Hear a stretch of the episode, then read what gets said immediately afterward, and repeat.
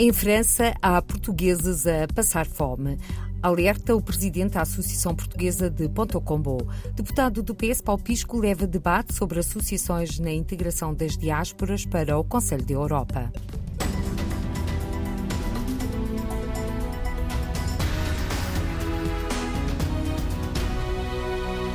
A portuguesa passar fome em França. Alerta na RDP Internacional Cipriano Rodrigues, presidente da Associação Cultural Portuguesa de Ponto Combo, uma associação que todo ano ajuda mais de uma centena de famílias portuguesas todo ano. Ajudamos muitas famílias que vêm aqui buscar massas, arroz, azeite, óleos, conservas. São pessoas ou perderam o emprego, ou estão cá há pouco tempo e têm 4, 5 filhos e vivem precariamente numa casa na qual, mesmo que seja uma casa muito precária, pagam 900 euros de renda. A pessoa ganha ali 1.400, 1.500 euros. Aí em Portugal parece muito 1.500, mas aqui é uma gota de água no oceano. E para mim o que me faz mais mal ao coração é quando vêm aqui famílias com crianças e você vê que as crianças têm fome. E nós damos um pacote de bolachas e vimos o, o sorriso daquelas, nos olhos daquelas crianças. Para nós é, é, é uma mágoa no nosso coração ver que ainda há pessoas no ano 2023 que ainda vivem com fome. Portugueses, estou a falar, estou a falar. Sei que ao todo recebemos mais de 200 famílias, mais de metade é portuguesas portuguesas. A maioria destes casos são pessoas que emigraram quando houve aquela crise financeira em 2008, que durou até 2013, e depois disso continuam a emigrar, menos nessa altura, e são essas famílias que se encontram na precariedade, porque os patrões às vezes abusam deles, trabalhos mal pagos, por vezes não são declarados, ou não são declarados inteiramente, e desde que o Covid os casos acentuaram-se mais, e agora com as guerras e com isso tudo, perderam o emprego, porque as empresas têm menos trabalho. Em todos estes casos, que aqui à nossa associação. Alerta de Cipriano Rodrigues, o presidente da Associação Portuguesa de Ponto Combo, que na passada sexta-feira foi um dos convidados do deputado do PS, eleito pela Europa, Paulo Pisco, para participar na reunião da Subcomissão das Diásporas e Comunidades da Assembleia Parlamentar do Conselho da Europa, que decorreu em Paris. A importância do associativismo na integração das diásporas foi o tema da reunião, presidida por Paulo Pisco, que, na RDP Internacional, explica o porquê do convite para sublinhar que, ao convidar uma associação portuguesa para a audição, está a homenagear todas as associações portuguesas no mundo.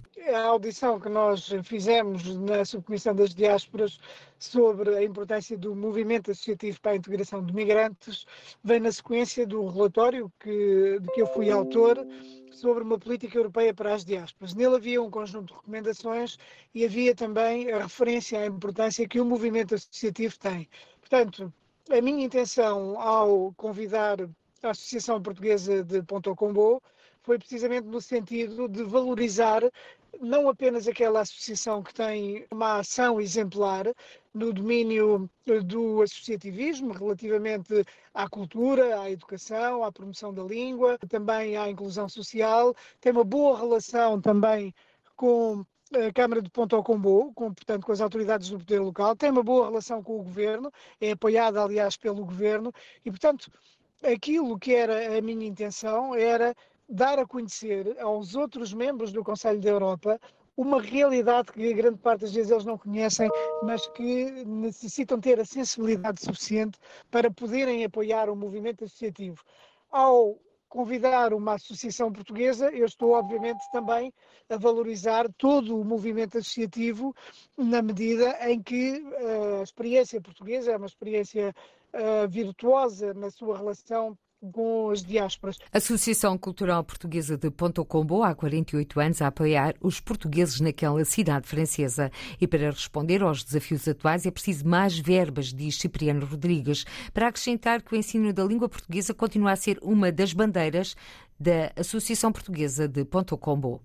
O nosso desafio continua a ser a aprendizagem da língua de Camões. Este ano temos aqui 214 alunos a aprender português mas como as imigrações agora são diferentes, portanto, as pessoas continuam a emigrar, mas enquanto antigamente as pessoas imigravam sozinhas, agora imigram logo com a família toda, nós tentamos ajudar aqui o melhor possível a nível de, de, de papéis, encontrar um primeiro trabalho, encontrar uma casa digna desse nome. Também temos uma vertente que não tínhamos antigamente, porque aqui na França também há fome, famílias que estão em, em, em dificuldade, nós tentamos às vezes ajudá-las com géneros alimentícios, portanto isto é tudo uma ginástica tem de ser muito bem feita em colaboração com outras associações e porque nós possamos ajudar mais a comunidade portuguesa e não só, porque nós a língua aproxima-nos, Nós temos aqui muitas visitas de cidadãos brasileiros ou luso-brasileiros, temos de, de, de luso-angolanos, luso-cabardianos, portanto, nós somos uma associação, por isso nós precisamos de ajudas monetárias talvez um bocadinho mais fortes, ou de outras ajudas, são todas bem-vindas. Com isto não quero dizer que o Estado português nos ajuda, desde a CP, há cinco anos esta parte, tem-nos ajudado enormemente. E queríamos também, se fosse possível, foi o que eu disse no Conselho da Europa, nós aqui na, em Ponto Combo somos ajudados pela Câmara de Ponto Combo, mas o Estado francês diretamente nos ajuda em nada. Portanto, eu acho que isso é um trabalho que tem que ser feito pelos nossos governantes, pelos nossos deputados, ver com o governo francês qual é a maneira que eles podem ajudar as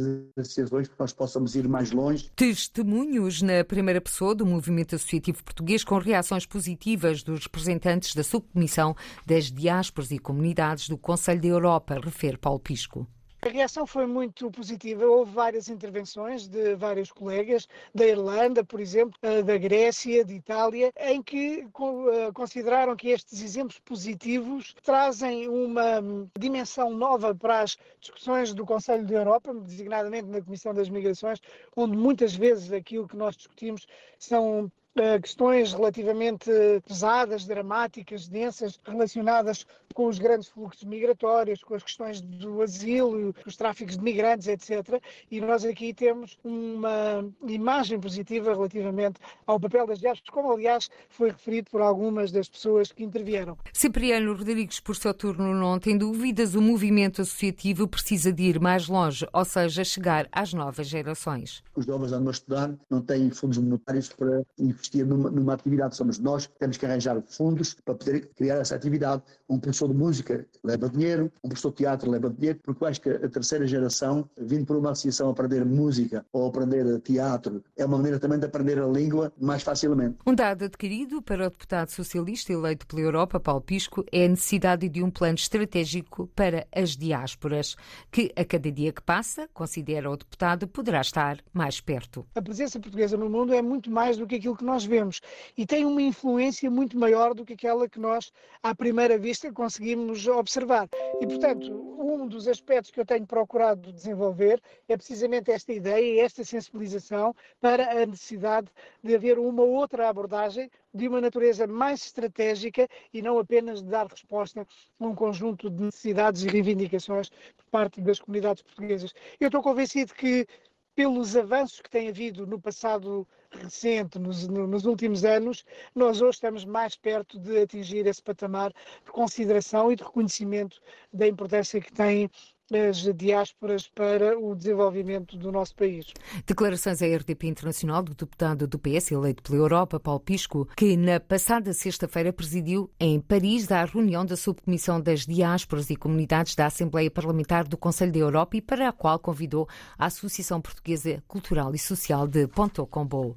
A imigração portuguesa para o Havaí entre 1878 e 1913 é o tema de um livro que acaba de ser lançado pela Câmara Municipal de Machico. A obra resulta do trabalho de investigação de Gabriel Arcanjo Branco de Olim, um machiquense que foi médico, hematologista e major-general da Força Aérea Portuguesa. O autor, que faleceu em 2021, vítima da Covid-19, viveu em Lisboa e dedicou os últimos anos da sua vida ao livro agora editado. Sandra Olim, uma das filhas, explica como surgiu o interesse pelo pai pela temática da imigração portuguesa para o Havaí. Ele teve um tio por afinidade que era havaiano, casou com uma tia daqui da ilha, e depois por pesquisa de americanos que vinham à procura de origem e que os, seus, os antepassados desse casal americano que vinha à procura de origem vieram daqui de Machico. E, portanto, foram de Machico para o Havaí em 1890 e tantos, não estou certa, mas está, está de facto no livro iam festejar em 1886, porque eles iam celebrar os 100 anos da chegada ao Havaí e convidaram-no na altura para ir ao Havaí conhecer. E de facto, o Havaí tem uma, uma comunidade portuguesa muito extensa. Ele esteve com a minha mãe na altura, em 86, a celebrar essa chegada desse casal que depois teve nove filhos e juntaram toda a família nessa altura no Havaí e daí começou o interesse. O livro A Imigração Portuguesa para o Havaí, entre 1878 e 1913, foi apresentado por Martim Júnior, que privou com o autor e descreve uma obra bastante abrangente. Ali está tudo. Está a economia, está a psicologia, sociologia, está a navegação, está a religião, está o pensamento, está a luta até política, eh, entre democratas e republicanos, já nessa altura, nos Estados Unidos. E ele encontrou não só o fundo, mas a forma. Ele intercala e faz entrosar a narrativa com a descrição. O estilo narrativo, o estilo descritivo, tal qual como o Almeida Garrett fez nas Verges da Minha Terra.